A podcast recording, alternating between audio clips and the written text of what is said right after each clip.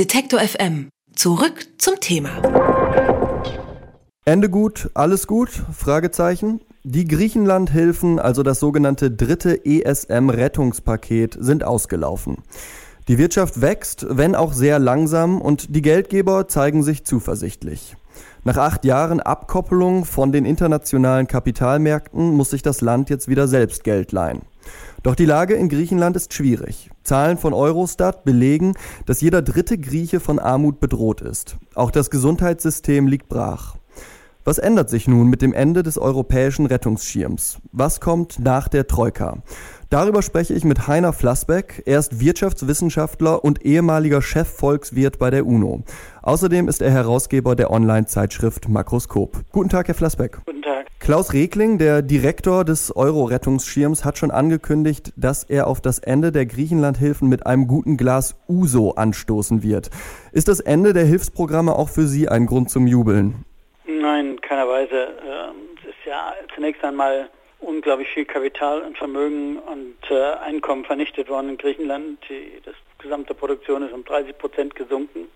Produktion heißt aber auch Einkommen der Bevölkerung. Im Durchschnitt ist um 30 Prozent gesunken der Lohnabhängigen.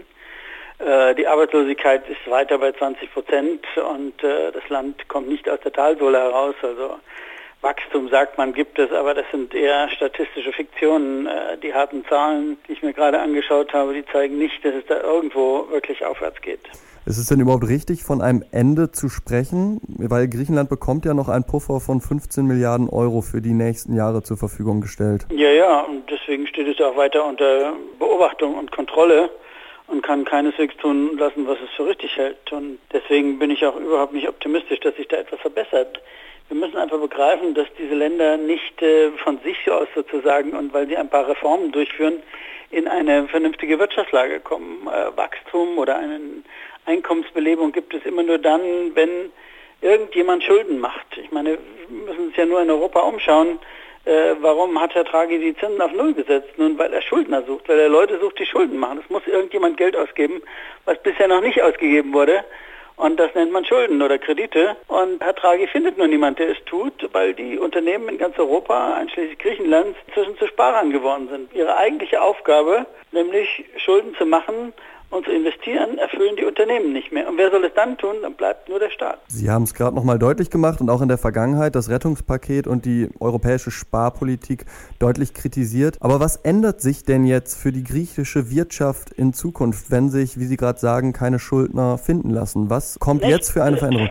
Es ändert sich einfach nichts. Das Land stagniert auf extrem niedrigem Niveau und es kommt nicht voran. Hinzu kommt noch, dass wir jetzt insgesamt eine europäische Schwäche haben, eine Konjunkturschwäche, von der man nicht weiß, wie weit sie gehen wird und ob sie nicht zu einer neuen Rezession sich auswächst. Äh, und wenn das passiert, dann geht es dem Land sogar schlechter als vorher noch. Und das ist überhaupt kein Problem gelöst, weil man dieses Problem nicht gelöst hat, weil man nicht äh, bereit war zu sagen, ja, ab einem bestimmten Zeitpunkt muss dann, wenn niemand anders zu finden ist, der Schulden macht, muss der Staat, äh, egal wie hoch die Schulden sind, Schulden machen. Und das gilt ja auch für Italien in noch äh, dramatischerer Weise. Italien muss auch Schulden machen, um die Wirtschaft aus dem Tief zu bringen. Nur wer, wer soll es tun? Wenn es die Unternehmen nicht tun, dann kann es nur der Staat tun. Dann kann man nicht sagen, nein, das ist strikt verboten, denn dann verbietet man diesen Ländern jemals aus ihrer Rezession und aus ihrer Misere herauszukommen. Also ist es auch ein Trugschluss, dass die griechische Regierung jetzt freier ist in ihrer Wirtschaftspolitik oder ein totaler Trugschluss.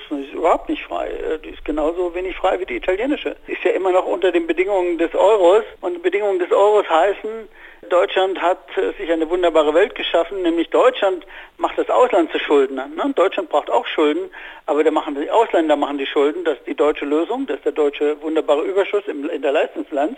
Das heißt, die anderen müssen die Schulden machen. Äh, deswegen ist dieser Weg versperrt für Griechenland und für Italien. Die würden auch gern die Ausländer zu Schulden machen. Das heißt, die würden auch gern über Exportüberschüsse ihre Probleme lösen. Da sitzt aber Deutschland ganz dick und fett drauf und verhindert, dass man darüber seine Probleme löst. Und dann, wie gesagt, wenn die Unternehmen sparen, gibt es nur noch den Staat, der Schulden machen kann. Und das ist verboten in Europa. Das ist eine absurde Situation. Ne? Alle Wege, die es gibt, um die Wirtschaft zu beleben und, und aus der Misere herauszukommen, und das müssen die Länder, sind in Europa zugekleistert. Es gibt auch Ökonomen, die die griechische Regierung kritisieren für fehlende Kooperation der Vergangenheit. Da ist die Rede von Reformen, die nicht umgesetzt sind, aber auch von Korruption.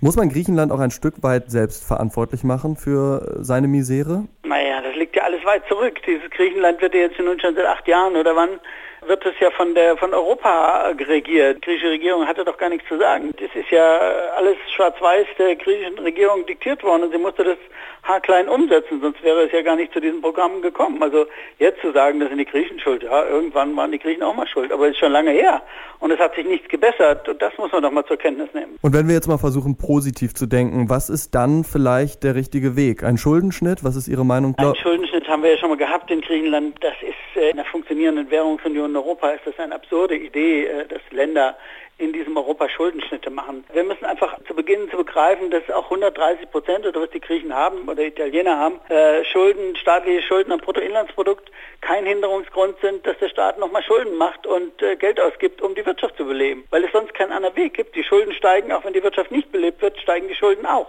im Verhältnis zur Wirtschaftsleistung. Also muss man den anderen Weg gehen. Wenn dann die Schulden insgesamt immer noch steigen, ja, dann muss Deutschland mal den Weg freimachen für die anderen, dass die auch das Ausland zu Schuldnern machen können. Wenn Deutschland das nicht tut, gibt es keine Lösung. Dann werden wir immer radikalere Regierungen äh, in diesen Ländern haben und es wird immer schwieriger, dieses Europa überhaupt zusammenzuhalten. Am Ende wird es dann auseinanderkrachen. Wer muss denn der Gläubiger sein, wenn Griechenland jetzt Schulden aufnehmen soll? Ja, die Gläubiger sind die Kapitalmärkte dieser Welt, natürlich.